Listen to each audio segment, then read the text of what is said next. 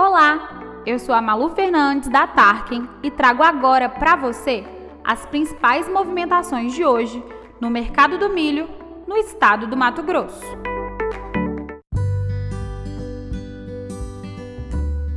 Ao longo da semana, observamos o mercado lento, não só no estado.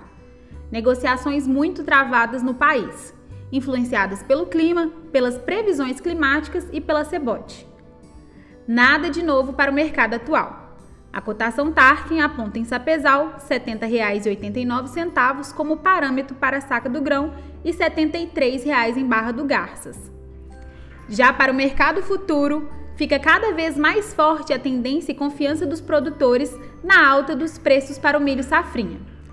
Para não perder nenhuma novidade do mercado, baixe gratuitamente o aplicativo da Tarkin por lá você tem cotações para todas as regiões do país, além de muita informação.